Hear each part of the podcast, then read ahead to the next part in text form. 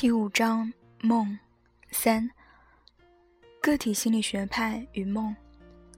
在二十五年前，我刚开始研究梦的意义时，上面这些就是我最困惑的问题。我认为梦中的生活和清醒时的生活并不是互相对立的。如果我们在白天为了某种优越感的目标而努力追求，那么在晚上睡觉时，同样会想着这件事。人们在梦中的目标和白天的目标是一致的，就像人们在梦中也在努力追求白天追求的优越感一样。梦是我们生命意义的另一种表达方式，同时也有利于我们生命意义的塑造和达成。有一个事实对我们了解做梦的意义有些帮助：我们早晨醒来。会将所有的梦全部忘记，好像没有做过梦一样。但真的如此吗？没有留下一点痕迹吗？并不是这样的。梦中的某种感觉被我们保留了下来，但是具体的情境已经忘记了。梦的目的也一定在留下来的感觉之中。梦的目的就是引起这种感觉。一个人的感觉是和他的人生态度保持一致的。梦中的思想和清醒状态的思想之间，并没有很大的悬殊，这两者之间并没有严格的界限。他们的差别就是做梦。做梦的时候，现实中的一些关系被搁置了；然而，梦并没有脱离现实。如果白天我们想着某件事，梦中也会想着同样的事情。当我们睡觉时，我们人和现实有一定的联系。比如，我们睡觉时会为了不让自己摔下床来，会做出各种动作，这也是和现实相联系的。一位母亲可以在吵闹的街上睡着，但是如果她的孩子有什么细微的动静，他都会马上醒来。这也说明我们在睡眠状态。也是和外界有接触的，然而，虽然感官还有知觉，却已经被弱化了，所以和现实的联系就减少了。在梦中，我们是一个人，现实生活的压力、社会的要求都不再对我们产生那么大的影响。当我们在现实中没有尚未解决的问题时，睡眠才会真正的安心沉稳。才不会被梦打扰。因此，我们可以说，在我们还没有想出解决问题的办法前，还存在有压力的时候，我们才会做梦。梦的目的就是对我们面临的问题提出解决方法。在梦中，我们的心灵不会顾虑到现实生活中的那么多情况，所以考虑出的解决之道也会比较简单。做梦也是为了支持我们的生活模式。我们的生活模式为什么需要支持呢？它遭到了什么威胁？能够迫害它的只有现实和常识。因此，做梦就是在保护我们的生活模式不被现实和常识的要求所威胁。也就是说，如果一个人在现实生活中不想用公认的常理去解决某个问题，那么他就会在梦中表现出来，引起某种让他坚定自己想法的感觉。从表面上看，这似乎和我们清醒时的生活是矛盾的，但其实并不矛盾。我们在睡睡觉时和在清醒时的感觉仍是完全一致的。比如有一个人遇到了困难，他并不想用常理去解决，而只是想用他自己认为正确的方法。那么他就会找各种理由来维护他的做法，来证明自己的正确性。他的目标如果是想一夜暴富，又不想脚踏实地的劳动赚钱，他就想去赌博。但是他也知道赌博是一种很冒险的做法，很多人因此倾家荡产。但是他仍然想这么做，并为自己找充分的理由。他会在脑海中幻想暴富的景象。豪车、巨款，成为名利双收的富翁。由此他更加深了这种思想，最终走向了违背常理甚至犯罪的道路。同样的事情也会发生在日常生活中。当我们工作时，如果有人过来告诉我们有一部很好的戏剧，我们就会停下工作去戏院。一对恋爱中的男女也是，如果确定对方是真心的爱自己，就会幻想以后美好的景象；反之，如果他感觉不好的时候，对以后的幻想就是就会是灰暗的，他的感觉也会受到影响，会认为以后没有希望。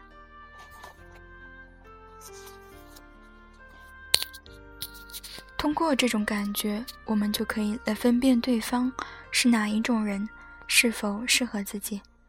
当梦醒了以后，我们留下的只有感觉，那么这种感觉又对常理有什么影响呢？梦和常理是对立的。我们发现，那些不愿意被感觉所控制的人，他们更依赖科学严谨的方法行事。这种人就很少做梦，甚至不做梦。另一些人则相反，他们不喜欢循规蹈矩的做事，喜欢另辟蹊径。合作能力差的人是不屑于事事都按照常规做的，他们希望避开现实的要求，因此常常做梦。我们可以得知，梦是想在个人生活模式和他当前问题之间建立起联系，而又不愿意改变自己的生活模式的一种企图。生活模式决定了梦的内容，它可以引起人们的某种有利于生活模式的感觉。一个人在梦中的表现，也是他人生态度的体现。不管是梦中还是现实中，一个人处理问题的方式总是一致的。但是梦对我们的生活模式提供了支持和维护。如果这种观点正确，我们对梦的了解又加深了。在梦里，我们会欺骗自己，每一个梦，我们都是在自我陶醉、自我催眠。它的目的就是引起我们的某种感觉，这种感觉能为我们清醒状态时候想要解决问题的方法提供支持。在梦中，我们的性格表现与生活中的表表现是一致的。另外，我们还能看到梦境正在准备着白天所需要使用的各种感觉。如果这种说法没有错，那么我们在梦中可以找到自我欺骗的成分。实际上，我们发现了什么呢？我们发现了梦是有选择性的，它选择一些特定的场景。比如事故、事件等等。当一个人在回忆往事时，会把其中的画面和事件进行选择性整合。我们说过，一个人的选择是有倾向性的，他总是选择有利于达成人生目标的事件。同样，梦中的情景也是一样的，我们也是选择与我们人生态度一致的事件，并且在梦中。我们面临问题时，表现出的是按照按照自己的生活模式采取的解决之道。在现实中遇到困难，我们必须考虑常理；但是在梦中，就完全由生活模式做主。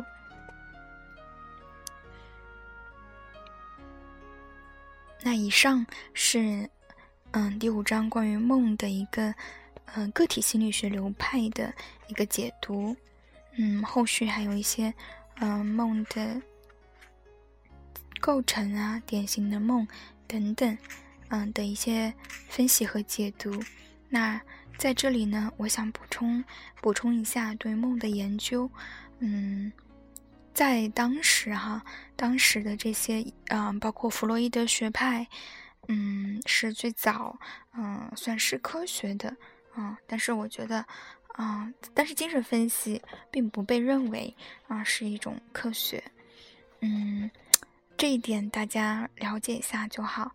那么在关于梦的解读当中呢，嗯，现在对于梦的嗯研究也有更多的发现，包括嗯，并不是有的人不做梦，嗯，而是人的睡眠呢是分段的。嗯，包括嗯专业的嗯，这里要蹦一些专业的啊词语哈，叫快速动眼睡眠和非快速动眼睡眠时期。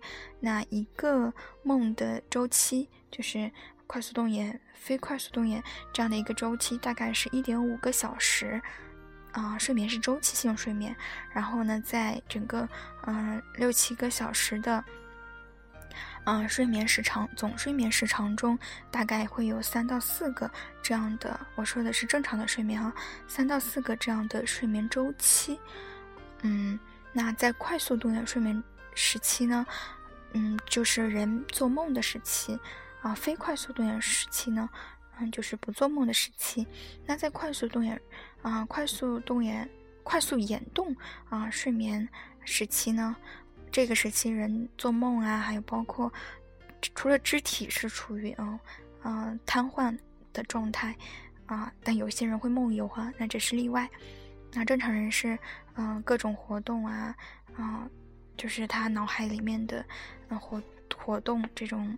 意识的活动是和正常白天生活时候是基本上是一样的，就是大脑各种放电，然后就是梦特别活跃的时候，那也就是意思，也就是说，在一个晚上的完整睡眠过程中，每个人都会嗯做三到四个梦，然后呢，如果你在快速动眼睡眠时期被喊醒了，那么你就会记得这个梦的。呃，内容会非常栩栩如生的记得，但是你又在经过非快速动眼睡眠时期，嗯，这样一个过程之后，就前面一个梦的内容就忘了，嗯，其实你想想做这个睡眠研究，其实还蛮残忍的，就是把，嗯，把那些人就把被试啊，嗯，让他们睡觉，然后掐点儿，然后隔一段时间把他们敲醒，然后问他们你们当时有没有在做梦。然后你都梦到了什么？然后像这个睡眠时期，就是通过这种一开始最早的时候是通过这种方式啊研究出来的。那后来又有一些更先进的方法啊，包括接脑电图啊，接监控它的那个脑电波的变化，可以监测嗯监测出这个睡眠时期嗯大脑的这样一个嗯电波的活动来。阐明他这个整个意识，那所以人的睡眠就是周期性的睡眠，那梦呢是睡眠的一个呃一个部分。当然，这样的科学研究和嗯个体心理学派也好啊，弗洛伊德学派也好，还有其他的心理学流派嗯，对于这个梦的解释啊，我个人觉得是并不是并不是冲突的。啊，因为在嗯梦是多么神神奇的一个东西啊。啊，事实上，你想想，每个人这样的现象是发生在所有人类群体身上的，嗯，可以这么说的现象。但是你早上醒来之后什么都不知道了。但是，嗯，但是对于这个梦的解读，它其实上，我个人比较，我我喜我挺喜欢这种对梦的分析分析的。嗯，我觉得它和当下的这种，说不定啊，它现在只是。不能用科学啊，所谓的实验室的嗯手段去证明它的啊意义也好啊，或者说去去直接解读它的意义也好，嗯，但我觉得嗯有一个这样的一个心理学流派去解读这些梦，去去了解尝试了解梦的意义，我觉得是非常让人感动，也让人觉得非常有意思的一件事儿，所以我觉得大家就是。选取自己啊，不管是读书也好，嗯，知识也好，就是选择性。事实上，你所有的信息也都是选择性的，你不可能了解到这世界上的所有的现实，所有层层面上的真实，不可能，对吧？所以，我觉得，嗯，就批判性阅读，选择性吸取对自己有益的那一部分，那就好。好，今天的。就到这里。